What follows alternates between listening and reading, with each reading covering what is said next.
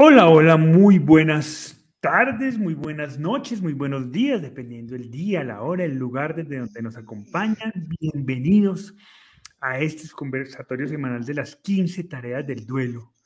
Em, hoy con un tema, em, habíamos dicho el mes pasado que cada mes íbamos a invitar a alguien para que nos contara su experiencia de duelo, su mirada. Y pues esta semana... Eh, en, relación con el Día Internacional de, del Duelo Perinatal, pues hemos decidido invitar a una mujer maravillosa que estoy segura va a enriquecer la mirada de todos eh, en, este, en este momento. Así que, pues qué bueno que nos acompañen el día de hoy. Eh, Yulei, bienvenida a este espacio. Muchas gracias, Julián. Gracias por las flores. Agradecida completamente por estar aquí.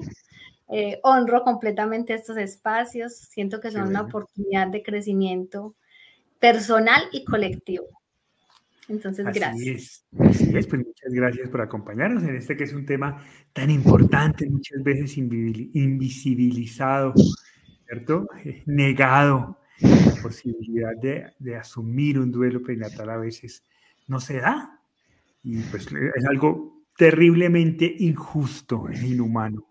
Así que parte de nuestra labor es esa, visibilizar estos espacios también para que podamos abrir los lugares y los espacios de acompañamiento, tanto en los, en, los centros de atención médica como en las familias, como en la sociedad, para que acojamos estos procesos con la responsabilidad, con el cariño, con la apertura necesaria. Así que, pues muchas gracias a ti por aceptar la invitación y por tu presencia aquí.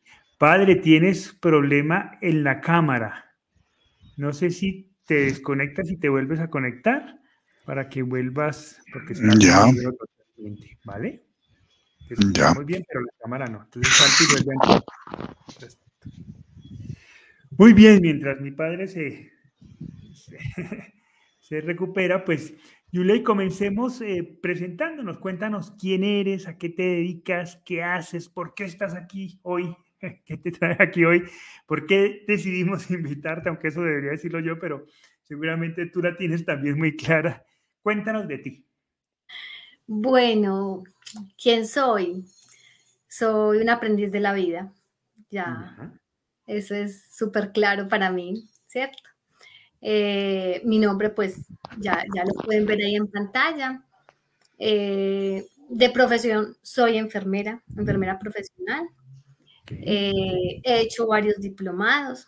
Los últimos que he realizado y las últimas preparaciones todas me han encaminado a acompañar familias y mujeres en edad reproductiva y en gestación, ¿cierto? pero el estar aquí, digamos que que ha sido como un llamado, un llamado de, de resignificar, de resignificar el proceso por el cual he pasado, ¿cierto? Porque siento que no, hay un cierre total, ¿cierto? Eh, entonces soy eh, enfermera profesional, estoy diplomada en trasplante de médula ósea, ¿sí? Desde acercamiento desde el duelo, pero sobre todo con adultos con enfermedades em, digamos, catastróficas, ¿cierto?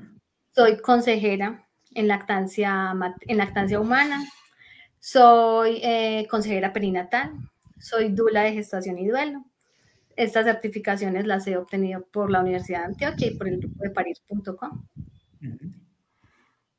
Trabajas con una, como consejera también de, parir.com, eso nos interesa, es una organización que para nosotros, a nosotros le tenemos mucho cariño y con quien hemos construido también un espacio de certificación que justo vamos a abrir y más adelante les contamos un poquito más sobre eso. Eh, entonces también trabajas con ellos, pero cuéntame de tu experiencia de duelo. Bueno, mm, partamos de, digamos, he tenido cuatro cuatro, tres embarazos, ¿cierto? El primero eh, fue hace nueve años, Violeta, que es la mayor, ¿cierto? El segundo fue una pérdida en el primer trimestre, ¿sí? Y el tercero es un gemelar, ¿cierto? Donde venían eh, Abigail y Maximiliano, ¿cierto? Digamos que fue un embarazo eh, con un transcurso siempre como amenaza de, amenaza de aborto, luego amenaza de parto prematuro. Finalmente, a las 26 semanas, con unos días de gestación, en uno de los controles prenatales de rutina, eh, encuentra el ginecólogo que estaba atendiendo que no encuentra un latido de uno de los bebés, ¿cierto?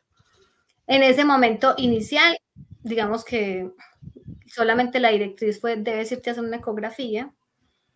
Me pareció completamente normal porque estamos hablando de, un embarazo de alto riesgo. Fui a hacerme la ecografía y cuando miramos en la pantalla, bajo mis conocimientos, ya sabía qué estaba pasando. Me dan la noticia de que uno de los bebés está sin latido cardíaco. Logran identificar el sexo del bebé porque ya para ese momento sabíamos que era un, macho y una hembra, ¿cierto? Un niño o una niña. Em, desde ahí empezó como todo, ¿cierto? Entonces estamos hablando de 26 semanas, estamos hablando del segundo trimestre de gestación, donde se da una pérdida, pero hay otro bebé que continúa con vida. El manejo de la gestación entonces cambiaba, ¿cierto? Con máximos cuidados.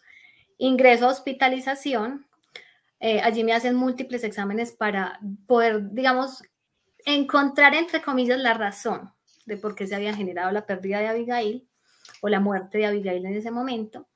No encontraron, no se encontró nada, o sea, fisiológicamente no había nada, ¿cierto? Y anatómicamente, el ginecólogo que me acompañaba en las ecografías, que le debo muchísimo porque fue una contención en esas primeras horas maravillosas. Mm. Interesante. Eh, él se quedó en su consultorio revisando ecografía por ecografía que me había realizado, porque aparte de las ecografías, digamos, habituales que están dadas por, por la EPS y demás, ya me había realizado otras, pero por, por mi cercanía a, la salud, ¿cierto? Entonces, es la era, es la jefe que trabajó con nosotros, entonces cada que teníamos oportunidad eh, eh, iba al consultorio y me, y me, tomaban una ecografía y demás, ¿cierto? Eh, me dan de alta aproximadamente las entre las 24 y 40 horas de la pérdida con recomendaciones exactas de qué era lo que debía hacer. Pero digamos que no había ningún procedimiento diferente, ¿cierto? En ese momento decir que se iba a extraer el cuerpo de la niña, ¿cierto? De Abigail no era una opción porque teníamos a Maximiliano que quería continuar con nosotros y que por aquí se está asomando, ¿cierto? Eh, de ahí me voy para la casa con reposo y demás y alcanzamos a llegar a las 30 semanas, ¿cierto? Okay. Me revisaban cada semana, alcanzo a llegar a las 30 semanas, eh, ya con un trabajo de parto iniciado, tratan con medicación y con demás, con lo tradicional, de poder sostener ese embarazo un poquito más o, poder detener el trabajo de parto, pero no se pudo. Y me hospitalizan un 25 de febrero, 25, no, 20 de febrero. 25, perdón, 25 de febrero del 2019. Me hospitalizan, paso esa primera noche, ven paso esa primera noche y eh, al el 26 de febrero, continúo trabajo de parto y ya empiezo trabajo de parto que no se puede tener, ¿cierto? Eh, no creían que pudiese estar, digamos, en, trabajo de parto activo. Hago toda la parte de, lo que llamamos fisiológicamente dilatación, borramiento completos, como si fuera a tener un trabajo de parto vertical, ¿cierto? O natural, como lo conocen pero el cuerpo de Abigail no, no permite, ¿cierto? Que se genere. Entró a una cesárea de emergencia, en esa cesárea de emergencia, entonces obviamente la notación de la emergencia, eh, se pintaba un panorama emocional muy, muy fuerte, porque entonces ya no era solamente hablar de que en el imagen, todavía seguía, para ese momento en el, imaginario, ¿cierto? Y aunque yo ya veía las ecografías y sabía que no había un latido de uno de los bebés, ¿cierto? seguía teniendo a ambos en mi cuerpo. Claro. ¿sí? Entro a la cesárea, obviamente a quien hay que proteger inicialmente es que por aquí, a Maximiliano, ¿cierto?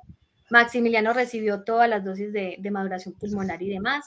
Y para nuestra sorpresa, 1450 gramos, una cosita muy chiquitica, ¿cierto? eh, y no hubo necesidad en ese momento de ningún soporte. ¿cierto? Nada. lo veo, eh, en ese momento pues son muchos sentimientos encontrados, son los minutos que pasan ahí. A él obviamente por, por la condición lo deben retirar de la sala de quirófano y luego ya es el nacimiento de Abigail, ¿cierto? Eh, en ese momento fue como que ya traer a la realidad que lo que hacía cuatro semanas atrás se me había informado era real, ¿cierto? Era recibir a Abigail como no, como no lo había pensado, ¿cierto? Entonces era recibir su cuerpo sin vida, pero que era mi hija, ¿cierto? Se retiró con todo el respeto en ese momento de los ginecólogos, que incluso, digamos, son amigos y, fueron, fue muy especial, fue muy especial, aunque de alguna forma ellos en medio del apuro no lo hubiesen visto así, pero ellos cubrieron su cuerpo, no fue como, bueno, vamos a, disponer de él como, como en algunas otras ocasiones por la experiencia que he tenido. y, bueno, ya pasa todo ello. ¿Tú crees que, el, que fueran tus colegas eh, permitió también ese tratamiento? ¿Sí? ¿sí? Sí, siento que lo permitió. Sin embargo, hubieron muchas situaciones, ¿cierto?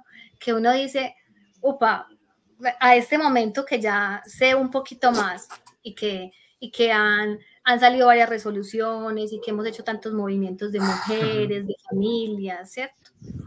Eh, siento que se hubiese podido dar diferente, pero a este momento digo, se pudo hacer y hicieron lo que podían con lo que tenían, ¿cierto? Y lo que se podía ofrecer en ese momento. Abigail, eh, eh me imagino que la parte médica fue inmejorable la atención, pero tú tenías una serie de sentimientos encontrados, ¿no? Porque por un lado estaba la vida en tu cuerpo y estaba también Abigail en, en la situación tan triste. Eran, eran sentimientos que que confrontaba lo uno con lo otro. ¿Cuál, ¿Cómo era eso? ¿Cómo podías, podías definirlo? ¿Fuiste asistida para manejar eso? ¿Alguien te brindó una orientación? ¿Qué faltó? ¿Qué sentías que hubieras querido tener en ese momento? Bueno, desde la parte, desde la parte médica eh, me sentí bien atendida, ¿cierto? Creo que no pudo haber habido un trato diferente. Pero desde la parte emocional, psíquica, psicológica, no hubo nada, ¿cierto? No hubo nada. No hubo más que, digamos, semanas anteriores yo haber solicitado, haber solicitado una interconsulta, ¿cierto? Porque yo les dije, no va a ser capaz con esto, ¿cierto? Pero para ese momento, digamos, no la había recibido. Eh, pero cuando nacen, nacen los dos, nace Abigail y Maxi y me llevan a la habitación después de haber hecho un proceso de recibir su, eh, el cuerpo de Abigail, porque a, Maxi no lo podía tener, ¿cierto? Y haber hecho como un ritual propio, ¿cierto? Que para ese momento solo había buscado los recursos de qué hacer, porque yo sabía que emocionalmente llegaba ese momento y me podía quebrar, ¿sí? y que el solo pensar en mi hija de ocho años, en mi esposo y en Maximiliano, que estaba también ahí, me decía, tienes que buscar recursos, ¿sí? Utilicé lo que tenía en ese momento, pero fue claro que durante las primeras 24 horas yo llamé para que viniera alguien a hablar conmigo, ¿sí? Eh, pero la contención la hice con mi familia.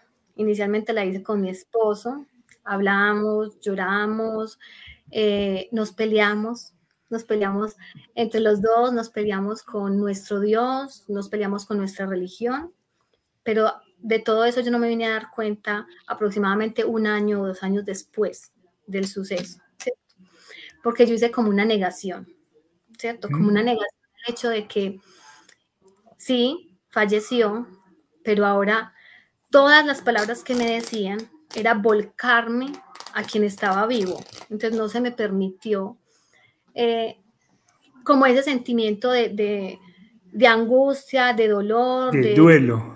No, en ese momento no, porque las frases desde que entré a hospitalización, antes de que naciera Maximiliano, era, hay uno muerto, pero al menos no fueron los dos. Pero, pero eh, Yulei, eh, eh, tenías dos emociones y sentimientos encontrados. El hecho de no poder expresar plenamente y elaborar esas reactivas, esas emociones que te estaban haciendo daño, ¿no afectaba las buenas emociones?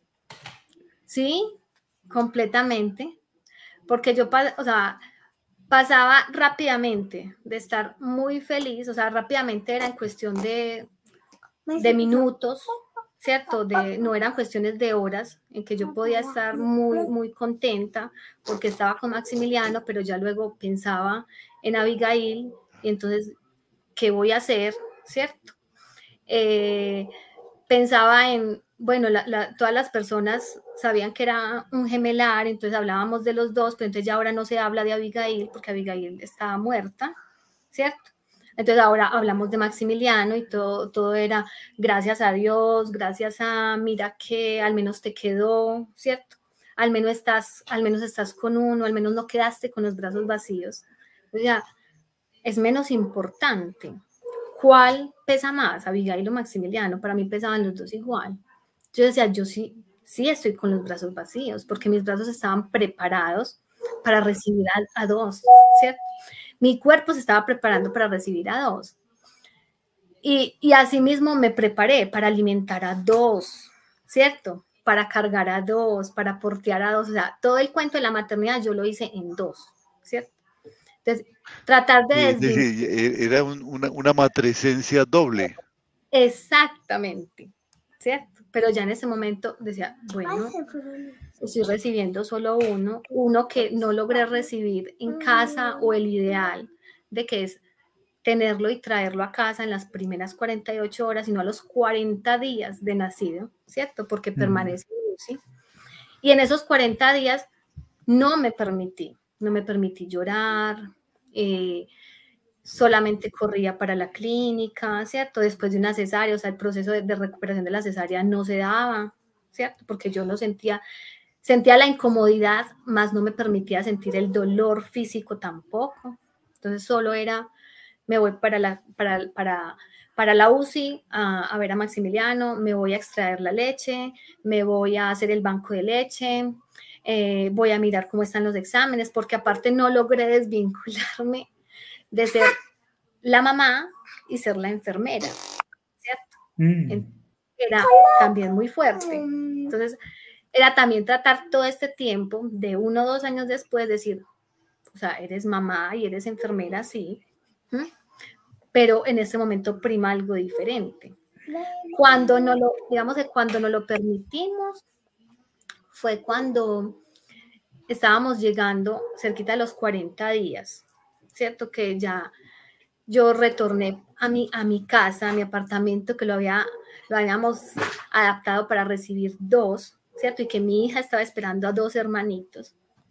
Y allá fue donde el ver el espacio, el ver lo que habíamos organizado, ya fue como, no, no son dos, es uno solo. Y es uno que todavía ni siquiera ha llegado, ¿sí? Y fue una noche, recuerdo que fue una noche en la que lloramos, nos abrazamos, Violeta fue la que nos ayudó como a pasar ese trance como papás, ¿sí? De decirnos, no, pero ella está bien, ella me dice que está bien y está tranquila, ¿cierto? Y yo también la extraño, pero nos vamos a preparar para recibir a Max y le vamos a enseñar a ella, a preguntar a él cómo era Abigail, porque ella sí lo decía, ¿cierto? Eh, ¿Cuántos años tenía Violeta? En ese momento, Violeta tenía eh, iba a cumplir cinco años. Qué bueno. Ellos nacieron en febrero y Violeta cumple en abril, ¿cierto? Entonces era una niña de cuatro años dentro de toda, dentro de toda la inteligencia y todo lo que le habíamos explicado, porque nosotros eh, tratamos de, de, hablarle, de hablarles mucho, ¿cierto? Ella, ella fue la que nos dio contención, ¿cierto? A mi esposo Jesse y a mí, ¿sí? Y ya ella hacía cartas, tanto para Abigail como para Maximiliano, para que les lleváramos allá a, la UCI, ¿cierto? Pero aún así fueron momentos muy cortos, ¿cierto? Entonces estoy hablando de, fue esa primera noche, pero ya luego llegaba el día y entonces vuelve otra vez a la clínica, todo. Cuando, digamos que ya Maximiliano llega, llega a casa a los 40 días, ya nos volcamos solamente en Maximiliano, ¿cierto? Un chiquito prematuro, eh, en ese momento ya tenía un mes de vida y pesaba 2.400 gramos, era un bebé canguro, entonces, ¿qué significa un bebé canguro? Ahora con el plan canguro, ¿qué íbamos a hacer? Entonces, como que en eso me ocupé, solamente pensar en ello, en ello, ¿sí? Eh, momentos de llorar cuando lo estaba alimentando, porque yo no, no, veía, no veía a Maximiliano, ¿cierto? sino que veía a Abigail, ¿cierto? Yo, yo le di su cuerpo, yo le decía a mi esposo, son igualitos, o sea, eran igualitos.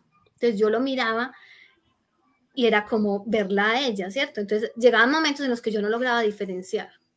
Es Abigail o es Maximiliano, ¿cierto? Entonces dije, se me está como rayando un poquito la mente, ¿qué pasa? ¿Cierto?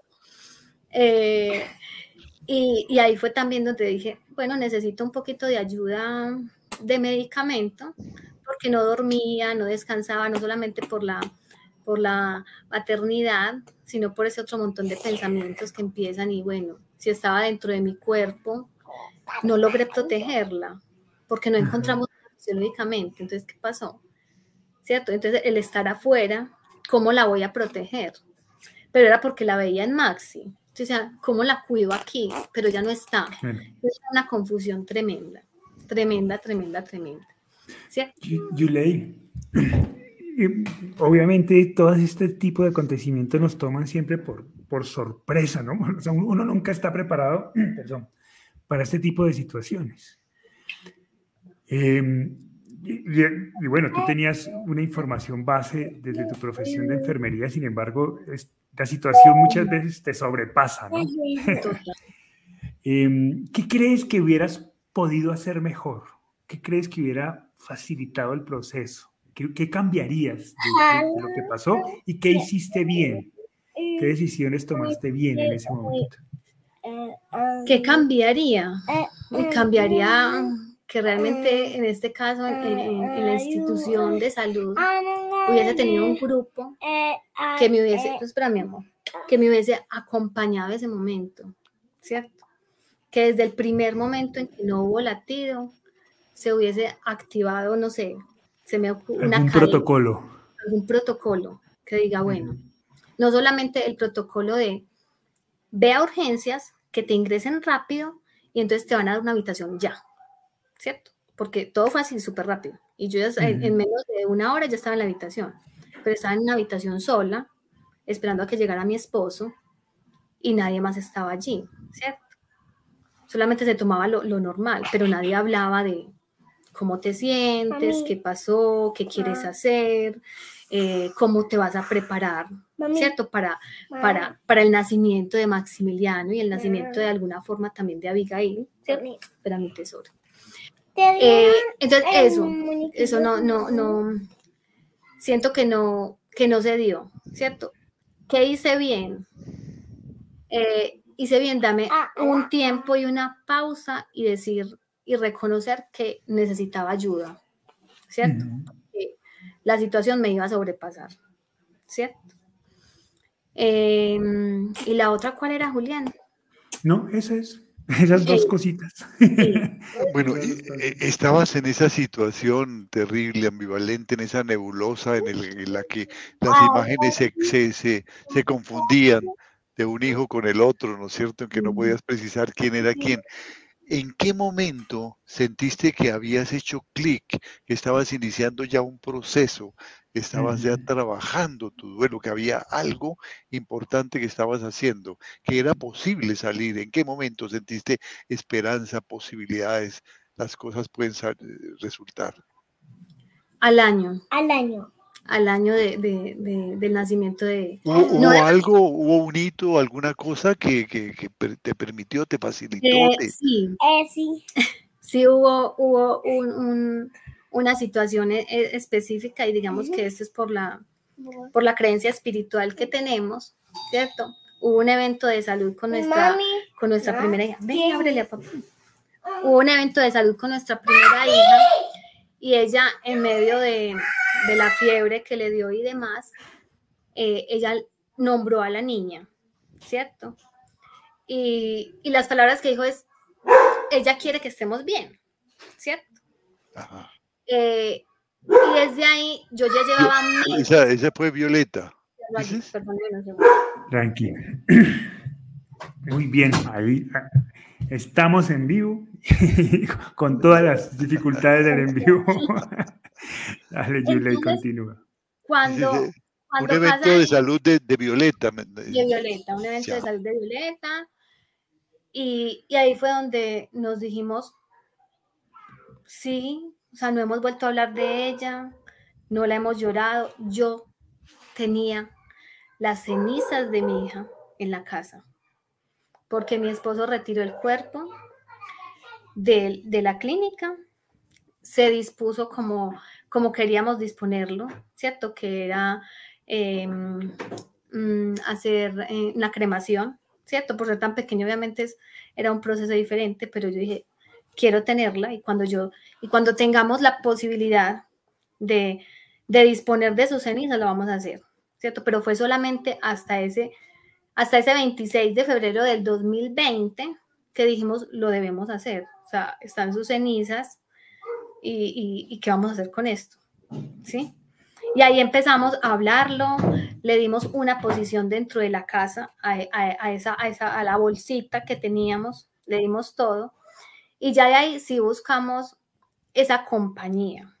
Y fue una compañía, incluso la más cercana que nunca nos soltó fue desde el primer momento en que incluso yo supe que estaba embarazada, que fui sostenida completamente por un, par de chicas que incluso comparten el nombre, que son, yo les digo mis Carolinas, ¿cierto? Y una de ellas es enfermera profesional, pero aparte de eso tiene un vínculo con, con la parte emocional, trabaja incluso desde esa área, y ella siempre estuvo ahí, digamos, detrás escuchando, eh, acompañando y cuando yo ya hice ese paso, ¿cierto? Por la salud de mi hija, ella estuvo ahí para guiarnos y decirnos, hay que hacer un proceso con esa ceniza, vamos a ir a una consulta, vamos a hablar del tema, yo voy a ir a la casa de ustedes, vamos a hacer un ritual, ¿cierto? Un ritual de despedida, ¿cierto? Con ustedes, con los niños, ¿sí? Y luego mi grupo de, de, maternidad y de contención desde que nació Violeta, que son las holísticas que deben estar por ahí conectaditas, eh, ellas también hicieron parte de ese proceso. Nos visitaron, hablamos del tema, ¿cierto? Y con ellas tuve la posibilidad de hablarlo, de pelearlo, de discutirlo, ¿cierto? De dibujarlo, de desdibujarlo. y, y, eso fue lo que nos permitió. Y ya luego en el proceso, decir, ya no voy a seguir buscando los por qué, necesito buscarlos para qué, ¿sí? Pero ha sido un crecimiento desde mucho antes. Para yo llegar a este evento y decir, no voy a encontrar los por qué, desde las bases científicas como enfermera, sino los para qué, desde la parte emocional, ¿cierto? Y de, salud mental. ¿Encontraste algunas respuestas a tus porqués? Eh, no, no, no, no, porque mis porqués siempre eran fisiológicos, siempre eran desde la parte anatómica, ¿cierto? Siempre era desde lo que, lo que comentaba ahorita Julián, era yo hice algo para que esto pasara. Hicimos Pero también entró en conflicto tu, tu, fe, tus creencias. Allí también había porqués. Sí, porque a mí, porque mi Dios me, lo, me la quitó, porque Madre María, si ella es, ella es mamá, ¿por qué me quita a mi hija? ¿Y pudiste encontrar respuesta a eso? Eh, digamos que desde la parte de mi creencia y de mi sostén en este momento eh, espiritual, sí, ¿cierto? Tenía que atravesar por mi cuerpo y por mi mente algo que iba a convertir en un propósito de vida que ahora para mí es claro, Y por eso hoy, digamos, dedico la mayor parte de mi tiempo a esto, ¿sí? Puedo no estar vinculada con una institución hospitalaria o, una red social, pero desde la parte personal ofrezco mis servicios, ¿cierto? Para otras familias y otras, y otras mujeres que, estén pasando por lo mismo o que aún cuando no lo estén pasando, puedan desde mi testimonio, ¿cierto? desde mi experiencia, decir, bueno, necesito más herramientas porque las cosas pueden pasar y hay situaciones inesperadas, desenlaces inesperados, ¿cierto? Entonces, ha sido como todo eso, ¿sí? Y ahora por eso me tranquilidad. Lograste construir un nuevo propósito de vida, un sentido. Pero ¿qué cambió en ti, en tu manera de ser, en tu manera de pensar, en tu manera de sentir? ¿Cambió algo? ¿Qué fue? Sí, sí cambió algo. Yo eh, antes era, eh, y yo sé que, que, quizás lo, lo, van a escuchar mucho, si, si, si hay algún cambio, pero eh, digamos era muy reactiva, ¿cierto? buscaba mucho desde la parte científica. Y ya luego entendí que tenía que encontrar un equilibrio para mí, ¿cierto? ese equilibrio en que me, me diera esa no satisfacción, esa tranquilidad de que tanto mis pensamientos y mi quehacer al exterior me dieran como esa satisfacción completa y ese sentir amor y agradecimiento. Porque uno muchas veces, o por lo menos así lo veía, yo decía, no, yo sí amo, pero amo con una condición, ¿cierto? Amo con un resultado de... De que me amen también. Y que me amen. Por ejemplo, ya ahora es como que sí, yo doy, yo doy, y no es que no me importe que no me den ni que no haya una retribución, sino que esa edad va con un significado de transformar, ¿cierto? De querer transformar un poquito a ese, a ese otro, ¿cierto? Desde lo que soy. Y ya ahora puedo decir, yo me acuesto en mi cama y me siento tranquila ya no hay pensamientos rumiantes, ya no busco los, los, por qué, ¿cierto? Siguen habiendo muchos para qué, para qué seguirlo haciendo, ¿sí? y, definitivamente la armonía, o sea, la armonía que he logrado construir, en este caso en mi núcleo familiar, que somos aquí en la tierra, mi esposo, eh, mi hija de ocho años y Maximiliano, ¿cierto? ¿Tu relación de pareja, tu relación de pareja se fortaleció? Mucho, mucho, muchísimo.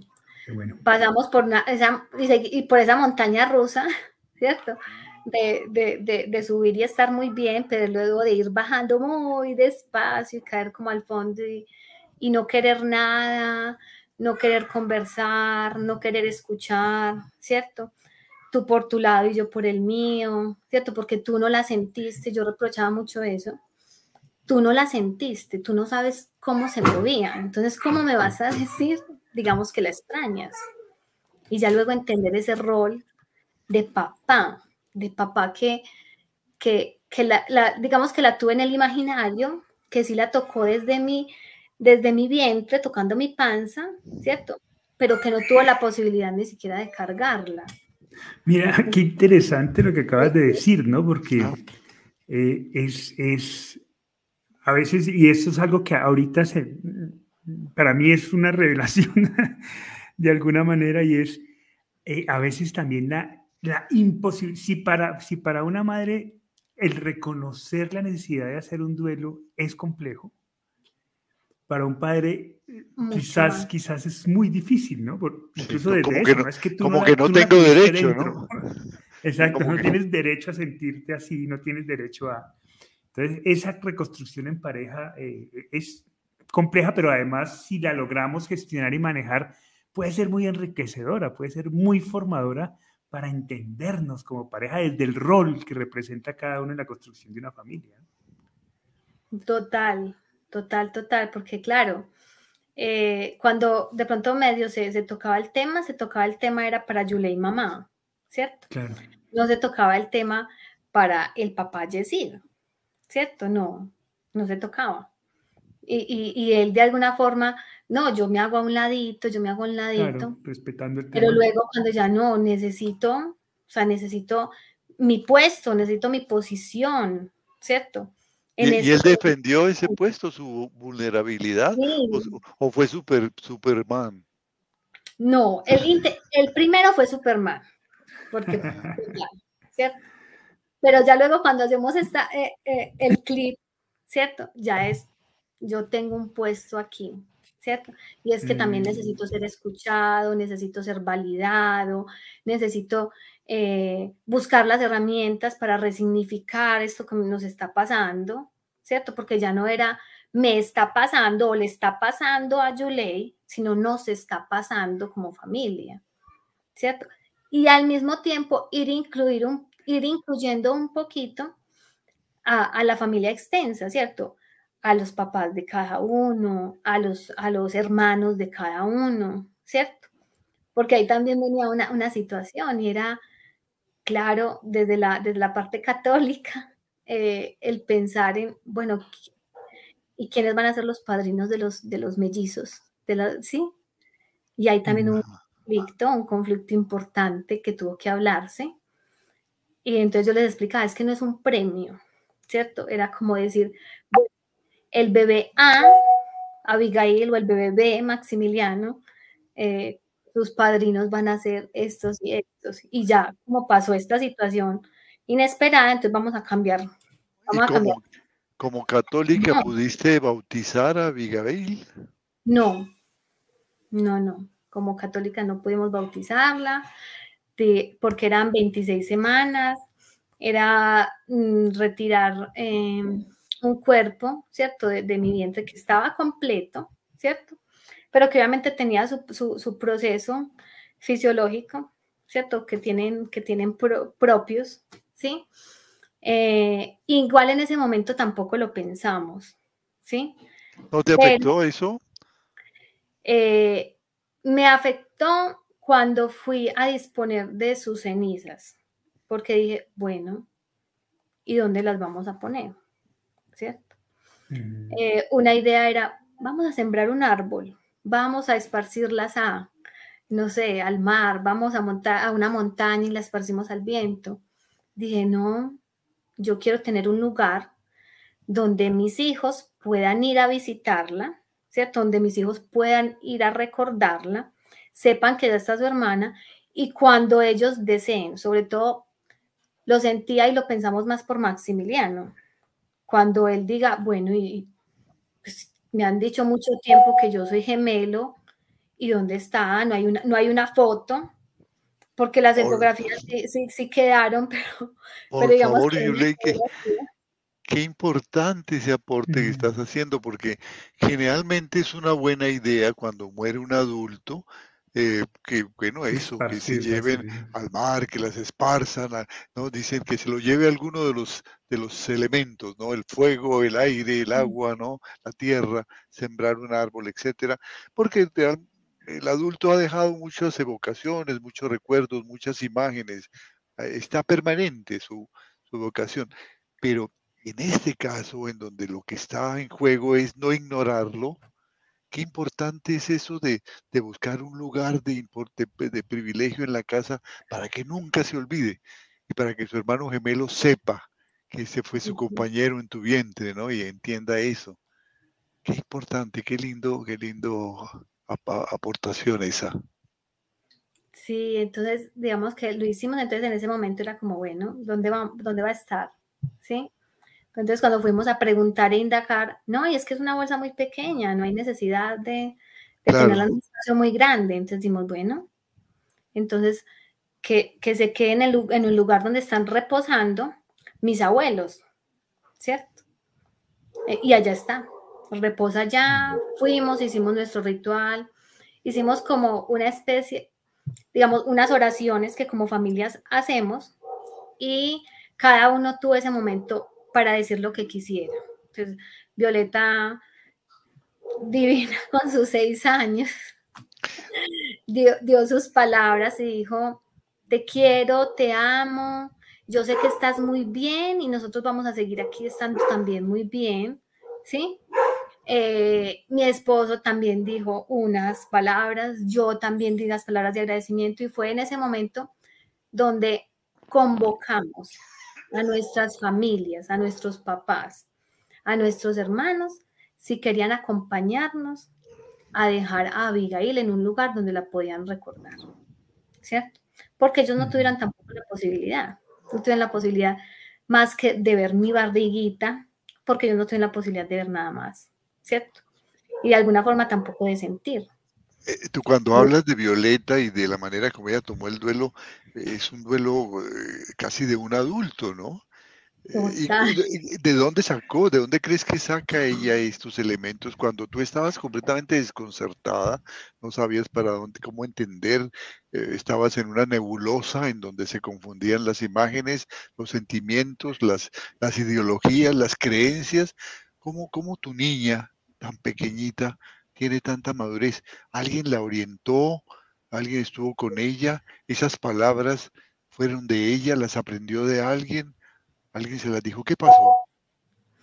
Eh, digamos que Violeta ha, estado rodeada de, un montón de adultos que siempre le hemos eh, dicho la verdad, siempre le hemos leído mucho. Sí, la verdad. Es decir, sí, la niña murió, ¿cierto? ¿Y qué significa la muerte? No es se fue al cielo, no es se fue a pasear, no es, bueno, cualquier otra montón de situaciones que uno les dice, no solamente a los niños, sino a otras personas, incluso adultas, eh, sino siempre la verdad, ¿sí? Y explicarle qué es eso y hacer representación, ¿cierto? Eh, para el, el, hablar de la muerte, digamos, en mi hogar era común, porque yo en ese momento, o sea, cuando tuve la gestación de Violeta, yo trabajaba en una institución y siempre estaba frente a la vida y la muerte, incluso en una, en, eh, en unos muchos, muchos años de ejercicio siempre estuve fue de cara, digamos, a la muerte, ¿cierto?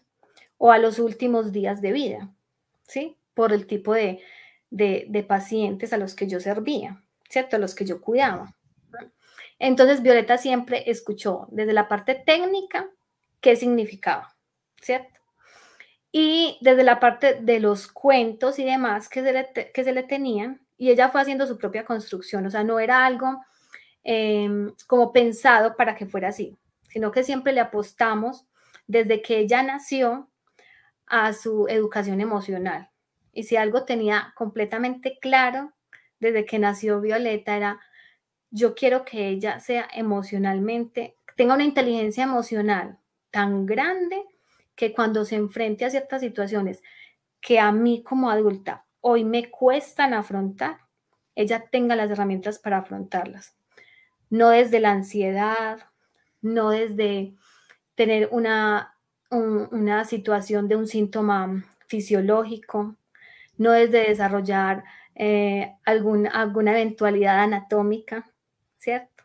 Porque es decir, no, eras de esas mamás que, se preocupaba de cómo, te fue en matemáticas, en aritmética, sino cómo estás relacionándote con tu gente, con, siempre, tu red. Claro, siempre fue cómo te sientes, te gusta, no te gusta, quieres, no quieres, siempre fue así. Entonces ella sabe decir no con firmeza en algunas situaciones. Obviamente estamos en otro momento ya con sus ocho años, pero a ese momento, ¿cierto? Era una niña que no, no decía, la toca cualquier adulto o la carga cualquier adulto o, o no me gusta, ella era capaz de decirlo no, no quiero. Y yo creo que todo eso fue lo que la fortaleció. Aparte que, que dentro de los adultos que la hemos acompañado, ¿cierto? Están los hermanos de mi esposo, eh, la hermana de mi esposo, mis hermanos también, muchos de ellos preparándose también en universidad y adquiriendo herramientas que le permitieron desde la palabra, ¿cierto? A ella también formar, digamos, sí, un, discurso con, lo que estaba sucediendo. ¿Cómo fue el apoyo de tu familia? Bueno, digamos que, que mucho tiempo fue desde el silencio. Mucho tiempo fue un apoyo desde el silencio. Desde el estar ahí físicamente, para lo que necesites de una comida, de, ayudarte a vestir, de ayudarte a tener la casa limpia, de ayudarte con, Violeta, porque tú te tienes que ir para la clínica, ¿cierto?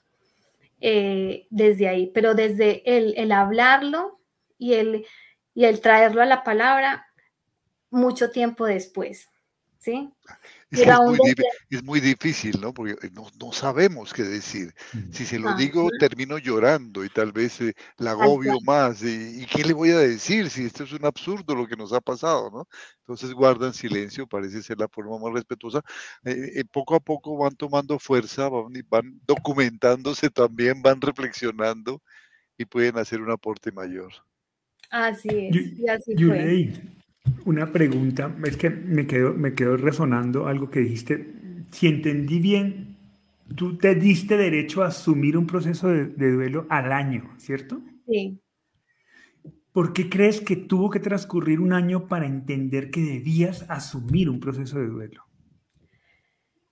Yo ahora lo pienso más porque no, fui, no fui validada en ese momento, no fui validada con lo que estaba sintiendo, sino que fui llevada a volcarme solamente a lo que estaba ocurriendo de vida, o sea, solamente volcate a Maximiliano. Él es el que está aquí, él es el que merece toda la atención, ¿cierto? Por él es el que tienes que hacer esto, hacer lo otro o dejar de hacer, ¿cierto? Ya cuando digo no, o sea, estoy tan confundida, yo necesito separar estas dos situaciones, ¿cierto?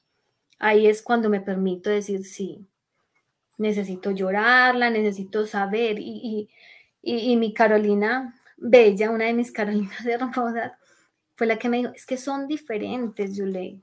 son diferentes. Abigail está, pero está de otra forma. Y una cosa no impedía lo otro, ¿no? Y exacto, y una no impedía. Entonces, claro, el, mito de no llores cuando estás alimentando, no llores delante de tu recién nacido, no llores. No, pero es que tú si le explicas, este sentimiento es mío, estoy triste porque me hace falta tu hermana, estoy triste porque no pude cargarla, estoy triste porque no pude alimentarla como, como te alimenté a ti, ¿cierto? Ya eso daba otro panorama, ¿cierto? Y eso fue lo que nos, nos permitió continuar, ¿sí? Sin embargo, digamos que ahí ya vinculando un poquito como con la parte de lactancia materna, eh, yo incluso en el embarazo de, este, de, del gemelar, yo inicié mi, mi, certificación como, como consejera en lactancia. Entonces, tenía como un montón de información y yo la, estaba buscando, era para unos gemelos, pero ya luego solamente es uno, y ya luego cómo mi apego a la lactancia materna para con Maximiliano, ¿cierto? Me llevó también en un momento a hacer clic y decirme, no estoy siendo respetuosa con lo que estoy sintiendo, ¿sí? Porque estoy queriendo como multiplicar en Maximiliano lo que quería darle también a Abigail, ¿cierto?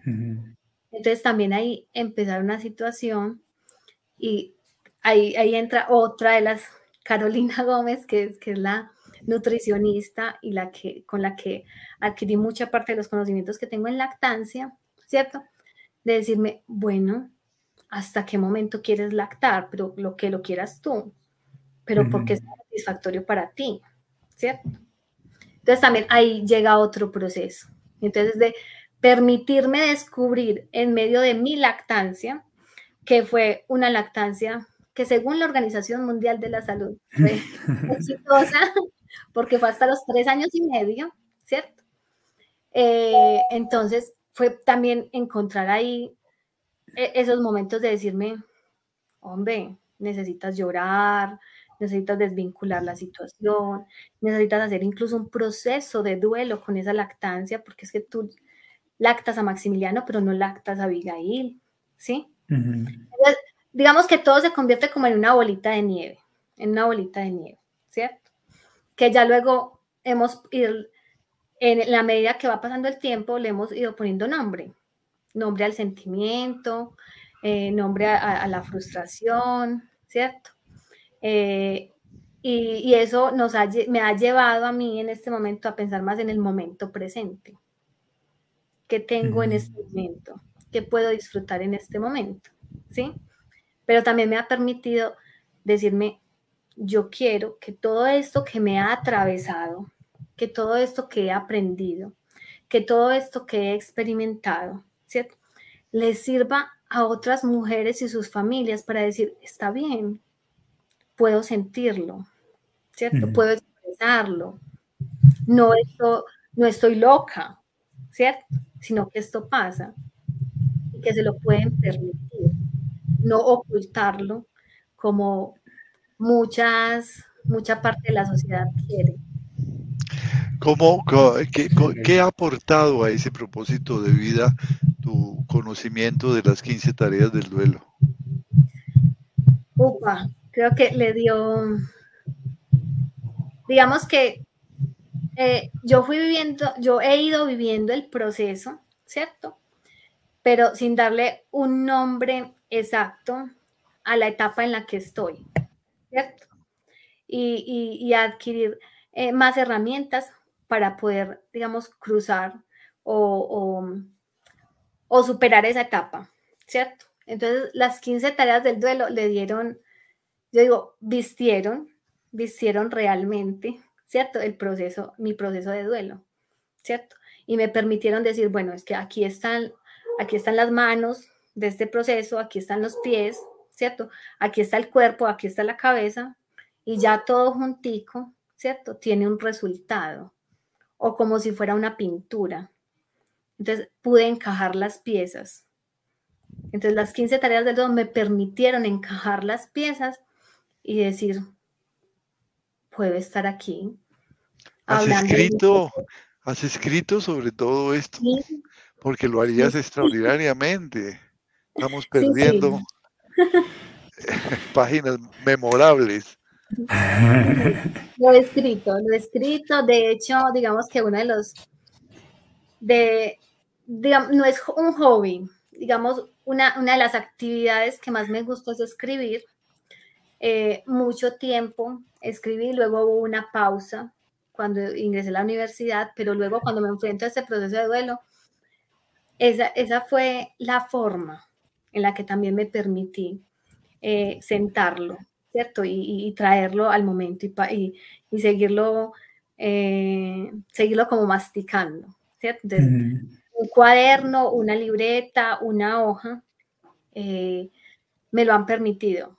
Entonces, si bien antes simplemente eran, digamos, frases o renglones de lo que estaba sintiendo en ese momento, luego se convirtió en, en poder escribir el proceso, el proceso de la gestación y ese proceso de pérdida. Y leerla y releerla cada vez que, lo necesito, ¿cierto? Cuando, cuando o me siento nuevamente como muy perdida o... Pero eso quiere decir que en tus escritos hay mucho, mucho lenguaje proactivo, porque encuentras en él eh, apoyo. no es solamente expresión reactiva de tu dolor, sino decisiones, eh, reflexiones positivas porque vas a ellos cuando te sientes fuera de... sí, sí, siempre, siempre voy a ellos. Ya ahora obviamente yo soy, yo era mucho de cuadernos, libreticas y marcadores. Ahora a raíz de esta tecnología que nos hemos tenido que ir acoplando, claro, ya es en, en, el PC, donde está, donde tengo el archivo, donde, donde lo vuelvo a leer, voy a modificar, porque también eso pasa yo vuelvo y modifico, entonces es como, como una actualización, actualizo la situación. También hay mucho lenguaje técnico porque no puedo desvincular mi, ser profesional. Eh, pero bueno, todo ha servido mucho, los, diferentes eh, preparaciones, talleres, diplomados, conversatorios, ¿cierto? Que, he encontrado con ustedes, eh, me ha permitido poder hacer eso. Chévere. Yulei, ya se nos está acabando el tiempo, pero no, quiero irme sin antes preguntarte, después de toda esta agua que ha pasado debajo del puente. Y que sigue pasando, tienes la oportunidad de mirar atrás, ¿cuál es el primer sentimiento que te llega al corazón de manera inmediata de esta experiencia en particular? Amor, definitivamente amor. O sea, yo no, no logré, o, hoy lo siento así, no logré entender, comprender y sentir qué era el amor, qué era amar en toda su dimensión hasta que no pase por esto. Porque una cosa es amar a, tus papás, otra cosa es amar a tus hermanos, otra cosa es amar a tu pareja, a tus hijos, ¿cierto? Y amarte a ti mismo como es, ¿sí? Eh, y entonces, si, si yo me amo a mí o amo a los otros, ¿cómo aplico ahí la parte del respeto? ¿Cómo me respeto? ¿Qué límites pongo? ¿Qué prioridades puedo tener? ¿Sí? Entonces, definitivamente ese amor, entender qué, qué era. ¿Te has sentido en algún momento agradecida hacia la vida? Mucho, mucho, ahora más que nunca. Yo antes, antes, o sea, si yo me miro 5, 6, 8, 10, 15 años atrás, digamos, vivía en automático, ¿cierto? Y, decía las gracias porque era eh, una cordialidad para con las otras personas, pero que yo me sintiera agradecida con lo que yo soy, con lo que yo era, con lo que yo daba, o el solo hecho de levantarme y poder mirar el paisaje en el que estaba, poder eh, ver en ese momento a mis hijos, ver a mi esposo, ver a mis padres, ver a, mis cuñados, a, mis suegros, y decir que ahora, por todo este proceso que he pasado, yo los miro y digo, gracias, gracias, porque, o sea, todo lo que hicieron o dejaron de hacer, desde la voz o desde el silencio, hoy me tienen aquí, me tienen fortalecida, ¿cierto? Y eso ha sido que, que siga escribiendo eh, mi proyecto de vida y que haga realidad mi propósito de vida. Qué maravilla, Yulei. Muchísimas gracias. Muchísimas gracias por tu amor. Muchísimas gracias por tu generosidad al abrirnos tu corazón, al contarnos tu historia maravillosa, em, al, seguramente darle muchas, muchas luces de esperanza a muchas mujeres, a muchas familias que hoy están seguramente pasando tu misma situación y sienten quizás la dificultad de poder asumir su proceso de duelo.